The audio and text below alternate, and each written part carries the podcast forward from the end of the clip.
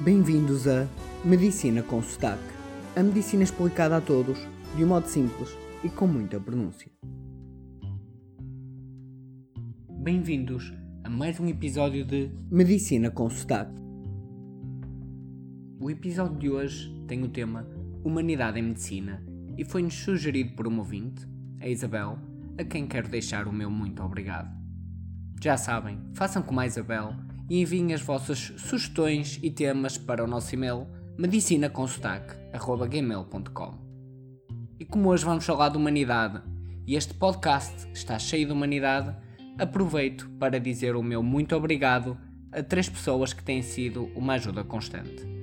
Quer na ideia e no facto deste podcast existir, quer no feedback e ajuda constante e na motivação que me criam diariamente. A vocês, que sabem quem são, obrigada e obrigado. Este episódio vai ser dividido em duas partes. O episódio de hoje, Humanidade em Anestesia, e o próximo episódio será Humanidade na Emergência. Comece por vos introduzir alguns factos. Ninguém fala de humanidade nas aulas de medicina. Ninguém. Portanto, não podemos esperar grande humanidade nos médicos quando esta não nos é falada. Existe o mito que ser humano é uma questão pessoal de sensibilidade. Eu não acredito nisso. Humanidade na nossa prática profissional é algo que tem que ser ensinado, treinado e trabalhado. Não vos vou falar de mil e um temas, conceitos teóricos, médicos e das suas humanidades. Vou-vos falar da minha experiência, do meu componente humano e sempre com muito sotaque. Vamos então falar de humanidade em anestesia. Na minha opinião, ser anestesiado é das situações piores para um doente, pois quando eles vão receber alguma anestesia é porque vão ser operados. Então viajem comigo para o papel do doente. Vocês vão ser operados, logo estão doentes, o que por si só já é mau, já é uma situação de fragilidade, debilidade. Depois estão num hospital em condições bastante diferentes da vossa casa. E para piorar, estão sem comer há várias horas, sentem-se fracos, estão com um medo constante. Medo de como vai correr a operação, medo de adormecer e não mais acordar, medo de dores que possam vir a ter, medo de acordar a meio da cirurgia. E então chega o momento de ser operados e são transportados na maca para o bloco operatório, deitados e onde vem o teto a passar e diferentes pessoas a falar que vocês não conhecem, até que chegam à sala de operações, que mais parece um local extraterrestre. Começam a despir-vos, a tirar-vos aquela bata, a pôr monitorizações no braço, no peito, expondo-vos, e vocês ali, sem conhecer ninguém, sem saber o que fazer. E de repente sentem-se zonzos, vem tudo a dobrar, e aparece um doutor, por trás, pela vossa cabeceira, põe-vos uma máscara na face, vocês ficam assustados, sem saber o que está a acontecer, e pensam: é agora? Vou dormir?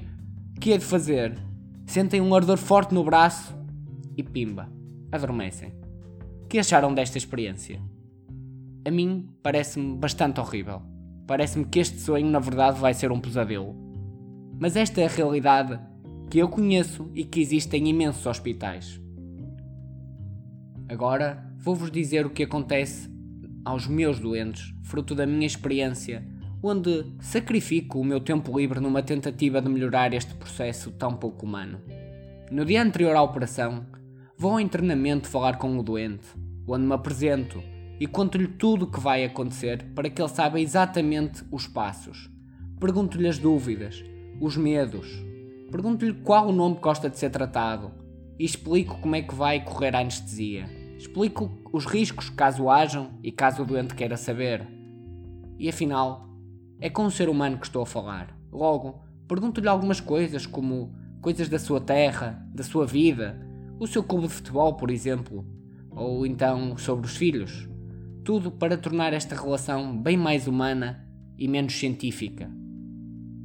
E no dia seguinte, mal o doente chega ao bloco operatório, vê-me e reconhece-me e acaba por sorrir, pois finalmente encontra uma face conhecida. Sente-se seguro, pois tudo está a acontecer como eu lhe tinha explicado que ia acontecer. E já não vai se sentir zonzo, pois isso seria dos remédios que o anestesista dá para o doente ficar menos ansioso. Mas comigo não, pois o que a ciência diz é que a visita ao doente antes de ser operado é muito mais eficaz em reduzir a ansiedade do que qualquer remédio. E, já na sala das operações, explica ao doente mais uma vez tudo o que está a acontecer. Porque é que lhe estão a colar autocolantes no peito? Porque é que lhe estão a pôr braçadeiras? Porque é que é este barulho e aquele? Não aparece logo pela cabeceira, aparece-lhe pela frente. Olho frente a frente. E antes de lhe pôr a máscara de oxigênio, pergunto se posso e explico-lhe para que serve. Digo-lhe que é oxigênio puro da montanha e não um gás qualquer para adormecer, pois isso é sempre o que os doentes pensam se ninguém lhes explicar. Questiono se gosta de alguma música e se a quer ouvir. E em caso positivo, pego no meu telemóvel e ponho a música ao tocar perto da almofada do doente. Posteriormente, pergunto se posso adormecê-lo. E quando ele quiser, quando ele se sentir pronto, digo-lhe para imaginar que está num sítio paradisíaco e com toda a certeza lhe digo, cara a cara, que estarei a tomar conta dele em cada segundo que ele estiver a dormir. E para que o remédio de anestesia não doa o tal ardor no braço, junto-lhe um remédio que tira o ardor, pois quero que este sono seja o mais tranquilo possível. E sem qualquer medo ou vergonha, acaricio-lhe num toque leve a face ou o ombro, como quem lhe diz: Estou aqui, enquanto os olhos dele se fecham. E quando tudo acaba e acorda doente, é com uma voz suave que chamo por ele, pelo nome que ele gosta de ser tratado. E quando acorda, explico-lhe que está a acordar da operação e que correu tudo bem. Horas depois, vou voltar a falar com ele para saber como correu, qual foi a experiência dele e em que sentido é que ele poderia ter melhorado todo este processo. Este exemplo que acabei de vos dar é no caso das anestesias gerais, em que o doente fica num sono profundo. Mas temos ainda algumas anestesias, como a epidural, onde o doente fica acordado, mas não sente a operação.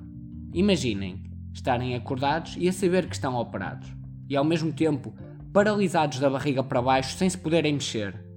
Nestas cirurgias com este tipo de anestesia, como o caso das cesarianas, eu fico todo o tempo sentado ao lado do doente, a falar com ele caso ele queira, sem nunca descurar o meu trabalho, é claro. E explico-lhe o que está a acontecer, pergunto se está tudo bem. Podia igualmente dar remédios para o doente não se sentir tão ansioso, mas mais uma vez, sempre que posso, prefiro ser humano a ser farmacêutico. Prefiro ter gestos e palavras que dar remédios. E existe ainda um lado oculto de ser médico humano, que é reconhecer o erro, saber pedir ajuda. Frequentemente, quando tenho um doente difícil ou uma criança, peço ajuda, peço uma opinião. Não tenho nenhuma vergonha disso nem me torna menos capaz. Mas antes é um sinal que identifiquei um perigo e que estou a fazer tudo para lidar com ele o melhor possível. Posso-vos dizer que ainda há dias anestesiei uma criança e antes de começar disse à minha chefe para ela estar por perto, pois caso eu precisasse de ajuda, queria ter alguém com bastante experiência perto de mim. Ela acabou por me gozar que eu não tinha que ter medo, mas não, nunca foi uma questão de medo. É sim uma questão de ser um excelente médico e antecipar todos os problemas. Vou juntar na descrição deste podcast uma imagem de uma cesariana, onde passei toda a cirurgia a dar a mão à doente, pois ela só assim se sentia segura. Pois naquele momento eu era a única referência, a única segurança real naquele momento difícil. Este é o meu modo de trabalhar, onde procuro sempre melhorar. Tudo que ganho com a introdução de uma medicina mais humana não é medido pelos indicadores deste mundo, como o número de cirurgias que se fazem ou o tempo que demora. Mas não sei trabalhar de outra maneira, mesmo prejudicando o meu tempo e podendo demorar mais alguns minutos em cada anestesia. Trato os meus doentes como humanos e não como um sistema de produção em série, algo que, infelizmente, não é valorizado pelos chefes e administrações. E assim termino este episódio de Medicina com Sotaque.